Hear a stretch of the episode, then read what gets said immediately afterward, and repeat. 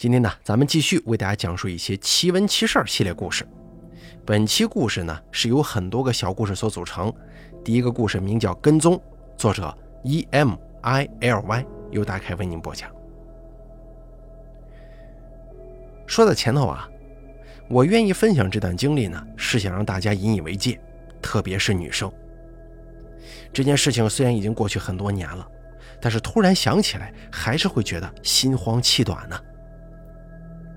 我大二的时候在英国读书，那次从伯明翰坐阿联酋航班在迪拜转机之后飞广州，一切顺利的上了飞机之后，在机上待了三四个小时，问空姐才知道，好像是伯明翰因为大雪无法飞，所以想当然的飞机延误到迪拜之后，没有办法赶上当天继续飞广州的航班。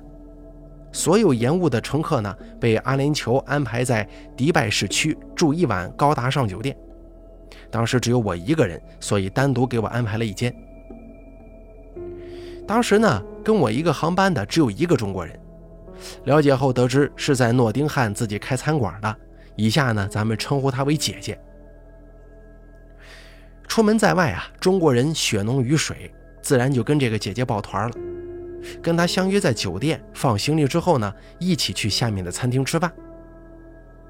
当时走在酒店房间门上的长廊上，我走前头，姐姐不知道在后头干嘛，也没留意。这个时候啊，我左边旁边的门打开了，出来一个头戴伊斯兰白帽子的中东男人，满脸胡渣子，用蹩脚的英语跟我说：“能不能让我帮他拍个照？他第一次住这么好的酒店。”我当时也是年轻气盛，不懂人心险恶，想都不想啊，拿了相机就想着帮他拍照。然后他说能不能到房间里面，他想躺在床上让我帮他拍。我当时挺傻的，竟然说好，然后就走进他房间了。大家都知道啊，一般酒店的门是自动关闭的，但是这会儿姐姐突然顶住马上关上的门，说：“你拍吧，我在门口等你。”然后中东男人明显是惊呆了一下下，可能没想到原来不止我一个人。也就这个时候，我才意识到，我好像是刚刚经历了一场浩劫呀！在关键时刻，素不相识的姐姐救了我，不然我大好青春就要被中东大叔给毁了。特别是像我们这种被迫在中东国家停留、没有签证，只是在护照上盖一个章放行的弱女子，如果你真的失踪了，家里人都不知道能不能找得到啊！如果当时没认识这个姐姐，或者这个姐姐根本不管闲事不理我的死活，那人家就自己去餐厅吃饭了。失去贞操可能是小事儿命可能都没了，不知道会被带到哪里去，或者卖到哪个小国家，断手断脚都有可能啊！所以我真的挺感谢当天遇到的那个姐姐。可惜点头之交，当时只留了手机号码，说下次呢去诺丁汉找他玩。但可惜呀，手机丢来丢去，联系方式就丢了，再也没见过他。所以说，女孩子出门在外，一定一定要留个心眼儿。这句话真的不只是说着玩玩而已啊！再给大家讲下一个故事啊。毕业那年暑假下午。原本呢，我跟朋友们都计划下午先去五排玩游戏，然后差不多到五点去水库游泳。可是有个朋友到了晋级赛了，所以我们一直把晋级赛打完，就到了晚上七点多。我们一起吃了个饭，席上在讨论吃完饭回家还是继续打游戏的问题上的时候，有个坑货就说：“哎，我车上有我爸我叔叔钓鱼用的那个探照灯和钓具。”咱们吃完饭要不要去水库夜游啊？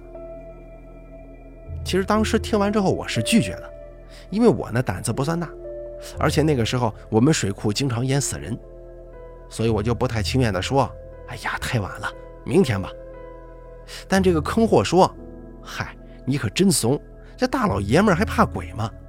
如果真有女鬼，你信不信咱们都能把女鬼给打跑了呀？”随着大家一阵阵哄笑，我也不好再说点什么。吃完饭之后呢，就开车去了水库。到了水库，大概是十点来钟。山里的水库阴森森的，虽然是夏天，但还是有一种说不出来的寒意。那个坑货下了车，就开始鼓捣他爸爸他叔的鱼竿，还有这个充气皮划艇。没过一会儿，就把这个皮划艇给充满气儿了。走吧，咱们上船去湖上钓鱼啊！坑货一边脱裤衩一边说：“我有点怕船翻了，就不太想去。”于是说：“这船这么小，你们去划水吧，我跟大黄在岸边钓鱼就行。”这坑货白了我一眼，就跟阿正院长一起上了船。这刚一下水，坑货就站在船头，手舞足蹈的大声吆喝着。院长跟阿正两个人奋力划水，向湖中心驶去。我对钓鱼不怎么感兴趣，再加上有点害怕，就在岸边拿这个探照灯摆弄。水库上灯照不到的地方，全都是乌漆麻黑的一片。伴随着渗人的凉意，我用双手环抱了一下自己，感觉手摸到我自己的手背就跟冰棒似的。但扭头看看旁边大黄鼓捣鱼竿，我才稍微有点不那么害怕了。我跟大黄聊了一会儿天没过多久，忽然就听到有人在湖中心大叫一声，紧接着几声扑通扑通入水的动静也传来了，也没听出来是谁在喊“有鬼呀，救命啊”。当时我以为他们在跟我们开玩笑，想吓唬我们呢，就想拿探照灯照他们。这一照呢，看见三个人都跳下了船，正拼命地往我们这儿游。我跟大黄互相看了看，彼此丈二的和尚摸不着头脑啊！我就喊：“你们咋了？叫什么呀？船不要了！”然后就听到三个人打水的声音，也不回我的话。我怕他们出事儿，就拿探照灯照他们头上一米的距离。也不知道多久，这三个人都快游到岸边了。而这三个人呢，最先上岸的是坑货。我跟大黄一起上去把他扶住了。他踉踉跄跄的，上气不接下气的说：“我操，有鬼，赶紧走！”然后光着脚就往车上跑。我顿时感觉到他好像不是在开玩笑啊，一下子也慌张起来了。大黄反应过来，也一边往汽车那边跑，一边说。我跟他一起看看怎么了，你等他们上岸。我当时感到后背一阵阵凉意，但想着探照灯在我这儿，他们还没上岸，我就强忍着害怕看着他俩游。不一会儿，这两个人也上岸了。我抓住阿正就问他：“你们到底怎么了？什么情况？”阿正趴在我身上大口喘气儿，用手一直指着一个方向，然后也跑开了。于是我就拿着探照灯扫了过去。定睛一看，发现有一块白色的团状物体飘在湖上。我虽然没看清是啥东西，但是被那个气氛给吓到了，丢下探照灯，也跟着阿正跑。那坑货已经把车发动好了，在等我们。然后我们上了车，坑货火急火燎地说：“咱赶紧走吧，回去再说。”然后一脚油门就到了底。这一路上我们是一句话也没说，车开得飞快。我们甩来甩去，出了山。出了山之后，这情绪才稍微稳定了一些。最先问的是大黄：“喂，你们几个到底看到什么了？”“鬼呀，还能是什么？他妈的飘在水上！我刚开始还以为是衣服，喊院长看。可是院长说他看到一个人，然后妈的他就跳下船了，我们就跟着跳了。”他说完之后是一阵寂静。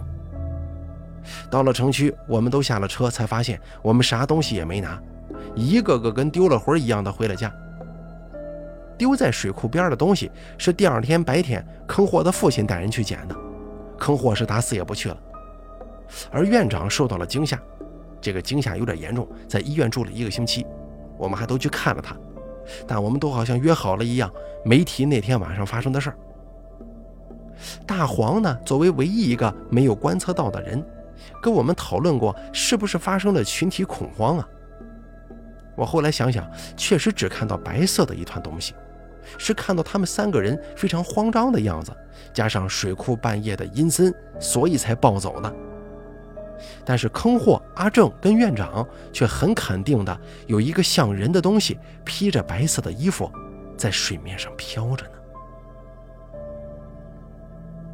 接下来再给大家说下一个故事，表姨。作者魔法少女，这个故事的主人公是我母亲的表姐，后面就称其为表姨。表姨的父亲是一个残暴的男人，家暴对他来说已经是家常便饭了。他如果喝多了，准会对他的妻儿进行暴打。那年呀，表姨她谈恋爱了，可是她的对象很穷，表姨家呢同样也很穷，表姨的父亲自然不会同意这种亲事。在那个年代，嫁女儿说的难听一些就是卖女儿。表姨的父亲怎么会甘心就这样让女儿跟一个穷光蛋啊？早早给表姨寻了人家，也许是想卖个好价吧。表姨却死心塌地，但苦于父母的压力，她虽不情愿，但也无计可施啊。那个年代吃饭用的是粮票，那天表姨的母亲让表姨去城里用粮票换大米回来，并且还给了表姨二十块钱，让她买其他东西。这笔钱对于表姨一家人来说已经是全部的家当了，但是却不知为什么。也许是公交车上人来人往吧，被人给偷了；也许是挤的时候弄丢了。反正总之啊，表姨丢了二十块钱以及那些粮票。表姨哭着回家告诉她的母亲，母女俩顿时哭成一片的。一方面，这的确是家中唯一的积蓄了，接下来的日子不知道该怎么熬过去；另一方面，表姨的父亲肯定会大发雷霆，把表姨打到半死过去。想到这里，表姨的母亲让表姨去亲戚家躲一躲，避避风头，过了之后再做打算。也许是表姨怕惨了她的父亲吧，又也许是表姨觉得无法跟心上人长相厮守，表姨这一去，消失了两天。这两天里，没有人知道她的踪迹。表姨的母亲的姐姐，也就是我的外婆了。那天清晨，外婆做梦，梦到了外婆的父亲。梦里呀，外婆在河边洗衣服呢，突然河中伸出一双手，拼命地把外婆往水里拉。外婆死命挣扎，突然被外婆的父亲给拉了起来，说：“美珍呢？你怎么还不回去？家里出事了，不要在河边了。”外婆泪流满面，被外公摇醒。那会儿天还蒙蒙亮，外婆告诉外公，说我表姨可能出事了。不多久啊，就有人跑到外婆家说：“快快快！哎，美帝找到了。这美帝呢，就是招娣的那个娣啊，在河里呢。快去通知你妹妹。”那是一个冬天，邻居去放牛，想在已经结冰的这个湖里头啊凿穿一些冰来，好像是要捕鱼啊，或者怎么着了，却隐约看见这湖里呢有一圈黑乎乎的东西，类似于蘑菇。走近一看，才知道是头发。人呢就这么立在湖里。头发散开，在湖水里结了冰。表姨就这样离开了这个世界。那个时候没有强制要求火葬。表姨出殡那天，有几个壮汉抬着送去。按规矩啊，途中棺材不可以落地的。山路本就崎岖，又是冬天，一路走来，人们都格外小心，倒也平稳。却在快到墓地的时候，明明是平地，这棺材抖起来了。一个壮汉用膝盖勉强去抵着，才没让棺材落地。这个时候，表姨的哥哥走过去摸了摸棺材，对表姨说：“行了，选择是你自己做的，你已经去了，就安心的去吧，不要再折腾了。”后来果然一路平安的到了墓地里下葬了。那天夜里，表姨的哥哥做梦梦到了表姨。表姨哭着说：“二十块钱的确是被小偷偷了去了，但是粮票那天走的急，忘记带去了，就放在床头柜的第二个抽屉里。说自己不孝啊，母亲就留给哥哥照顾了。”第二天，表姨的哥哥果然在床头柜的第二个抽屉里找到了粮票。这个故事是母亲亲口告诉我的，我也不曾怀疑其真实性，只是在想啊，夺走表姨生命的。到底是这丢失的粮票跟金钱，还是对这个世界的无力呢？我很想念我的外婆、外公，我也好想收到他们的托梦，哪怕没有言语，只是远远的见上一面，现在也成了奢侈了。接下来啊，再给大家说下一个故事啊，清修中的独居。我个人经历过某些很难解释的事情，思来想去啊。就说一说其中我认为最不可思议的事件吧。那时候是我初二的暑假，当时跟班上几个同学一起去爬山，大概七八个人。爬到山腰的时候啊，大家都感到有些累了，就停下来歇息。虽然是山腰，但是有一些人在这里居住或者清修，所以有一些房子。我当时看到一座房子修建的挺别致的，于是就跑过去仔细的观察。现在回想起来啊，真的是好奇心害死猫。我围着这个房子绕了一圈，也仔细打量了一番，然后发现这个房子的门用的是那种挂锁，就是门上一根链子，然后锁起来的那种。这样的门锁呢，在农村比较常见，如果用力推，就能推出一点缝隙出来。我当时特别想看看这种住在山腰上的人家里是什么布置，于是呢，就试着去推那扇门。当时也有两个小伙伴站在我的背后，跟我一起推开新世界的大门。就当我把门推开两寸左右，看到了一个特别猥琐且邋遢的老头。恶狠狠地在门里头瞪着我呢。这个老头给我的感觉特别不好，首先是肤色非常黑，其次是胡子拉碴的，再其次是极其矮小。因为我当时是猫着腰推的门呢，那个老头刚好跟我差点面对面，我估计最多也就是一米来高。一见到这番场景，我当时吓得就瘫在地上了。身边的两个小伙伴也都表示他们看到了某些东西。离得近的一个人也说看到了个老头，而另一个只说看到了个什么东西晃了晃。就在这个时候，有人在背后拍了拍我，说：“你们一群小孩围着我的房子干嘛呢？”我回头一看，是一个尼姑打扮的女子，大概五十来岁左右。然后我就把事情的原委告诉了她。房子主人表示不相信，他说他在这里独居很久了，既没养过宠物，家里也没有客人。而我却表示的的确确看到了一个老头，并且有两位小伙伴也表示看见了。房子主人刚好也要进屋，于是他就把门给打开了，还说：“你们要是不信的话，进来随便找找，看看有你们刚才说的那个怪老头没有啊。”我当时抱着实事求是的精神，还真的跟几个小伙伴进去找了。房子也不大，大概就是一室一厅。我们把所有房间都粗略地找了一下，当然柜子跟床底这些地方还是没有去翻找的。最后一无所获。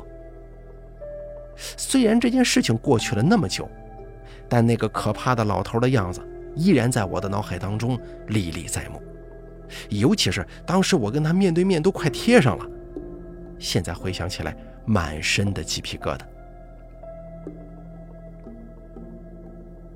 接下来再给大家讲下一个故事：无人祭祀的亡魂。作者爱哭的小鬼。先讲第一个故事。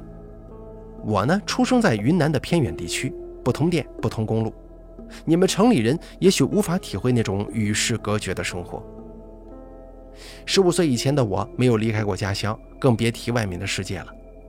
可是我的童年是很天真、很快乐的，因为那个时候的我们都很憨厚、淳朴，那么的容易满足。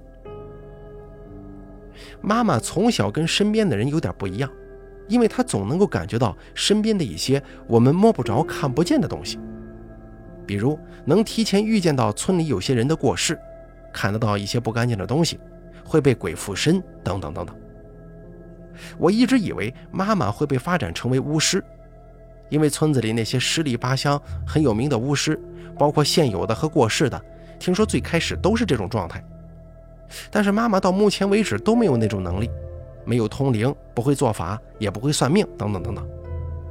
或许是妈妈的阴气比寻常人要重吧，又或者说是天机未到，反正说不准。我们小村子里呀，有一位德高望重的爷爷，主要是因为他的医术比较精湛，加上这些年积累的口碑，所以村里人都很敬重他。自打我记事起，他已经白发苍苍了，但是每次见到他跟我的老师，我都很害怕。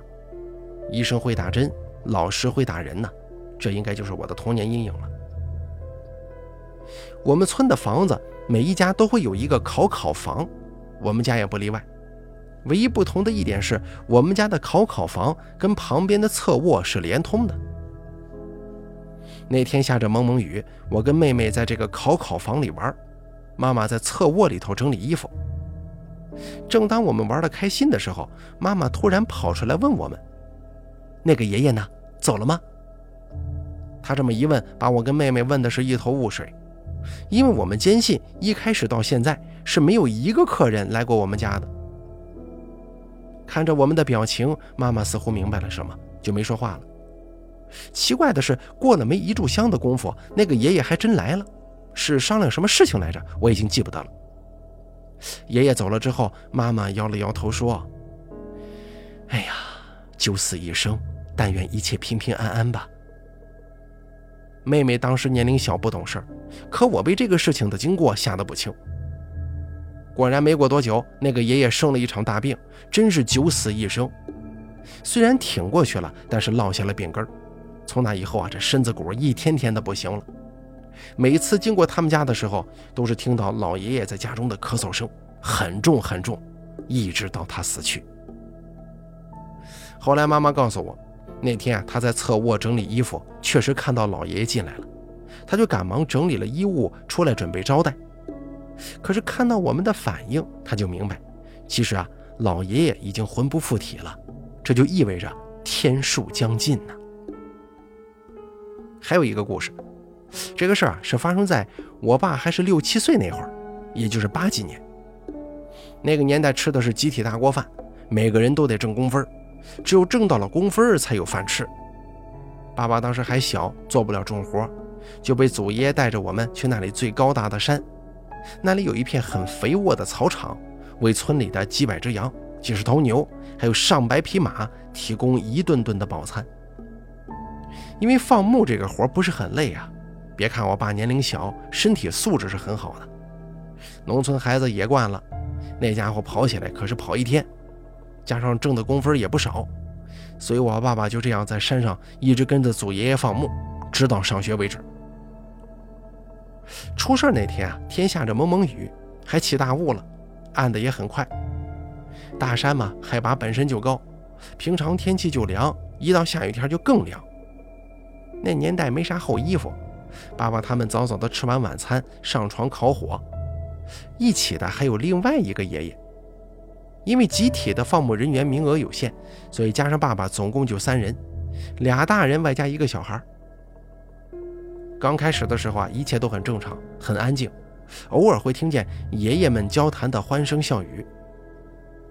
到了大概八九点钟的时候，爸爸感觉有点困了，就躺到床上。两位祖爷爷就坐在床上，面对面的聊着天而事情就是在这个时候发生的。爸爸很喜欢听祖爷爷他们讲故事，讲他们年轻时候的经历，每天也是听着他们的故事和经历睡着的。本来听一会儿就会睡着嘛，可那天虽然有困意，但就是睡不着了。就这么安静的听着他们聊天，可是慢慢的，自己心中有个想法，总想往门口看。哎，看了看也没什么，但总是忍不住的不断的瞄向门口，并且这种感觉啊越来越强烈。当这种感觉强烈到极致的时候，他再次看向门口，感觉有个影子似的东西在望着他，好像是个人或者什么别的东西。他以为自己产生幻觉了，揉了一下眼睛，定了定神，再次往门口看了过去。这一看呢，就让他见到了这一生最恐怖的东西。这种恐惧由心向外，一下子从头麻到脚。一时间不知道是因为惊吓过度，还是别的什么原因，瞪大着双眼盯着那个东西，这目光就是无法挪开呀，也说不出来话了。那个东西是一张很白的人脸。我们那里因为是高寒地区啊，紫外线很强，所以不管男女都很黑。你即便找了十里八乡的人出来，你也找不见这么白的脸。那张雪白的脸，披头散发，长长的舌头伸出了左唇，就这么垂着，右嘴唇还咬着一个十厘米左右的东西。瞪大着双眼，脸上还带着一丝诡异的笑容，就这么直勾勾地盯着爸爸看。大概对视了几秒钟，爸爸才从惊吓当中反应过来。哇的一声，放声大哭啊！大声的跟祖爷爷他们说：“门口有鬼！”爸爸的突然反应也把两位祖爷爷给吓得不轻。听爸爸说完之后，立马看向门口，可是啥也没有啊。祖爷爷拿上猎枪，开门走出去，在房子外头绕了一圈，也是什么都没发现。进去之后就骂爸爸，因为爸爸平常挺调皮呀，可能误以为是爸爸的恶作剧。那东西也因为这么一闹腾，消失在夜空当中，无影无踪。后来过了十几分钟吧，爸爸慢慢的平复了过来。爷爷们跟他说，可能是太累了才产生的幻觉，让他不要害怕，好好睡觉。可事情啊，到这儿还没结束呢。爸爸调整了一会儿，准备睡的。这一次他不敢再看向门口了，就侧着身转向墙面，准备入睡。还是原来的东西，原来的姿势，而那东西的脸呢，仿佛印在了墙面上。爸爸也是瞪大双眼，直勾勾地看他。而这一次，爸爸是直接从床上跳起来了，直接扑向了祖爷爷，大声惨叫。另外，祖爷爷那个时候也确定了，应该是有脏东西在作祟，拿上猎枪就朝着墙面打，枪口瞄着四周跟天，连续放了好几枪，嘴里还骂骂咧咧的。而这次过后啊，那东西就彻彻底底的消失不见了。那天晚上，爸爸也不敢睡了，迷迷糊糊的眯了几个小时，一直到凌晨五点钟左右的时候，被一阵敲门声给弄醒了。来的人呢，跟爷爷是老乡，祖爷爷就知道肯定出事了，就问他们发生了什么事啊？原来就在昨天晚上，另外那个祖爷爷的姐姐吃了我们那儿的一种天然的毒根，发现的时候人已经死了，死状很惨。爷爷一行人急急忙忙地安排了一下，就赶回家了。至于爸爸，祖爷爷没让他去。到村里天已经大亮，直接让他回了家。一直到出殡完，爸爸都没有去他们家，因为惊吓过度，那段时间还生了一场病呢。后来爸爸说，祖奶奶可能是想最后看一眼他弟弟吧，但至于为什么，只是爸爸看见了，这个就无从得知了。好了，咱们本期故事说到这儿就结束了，非常感谢大家的收听，咱们下期节目不见不散。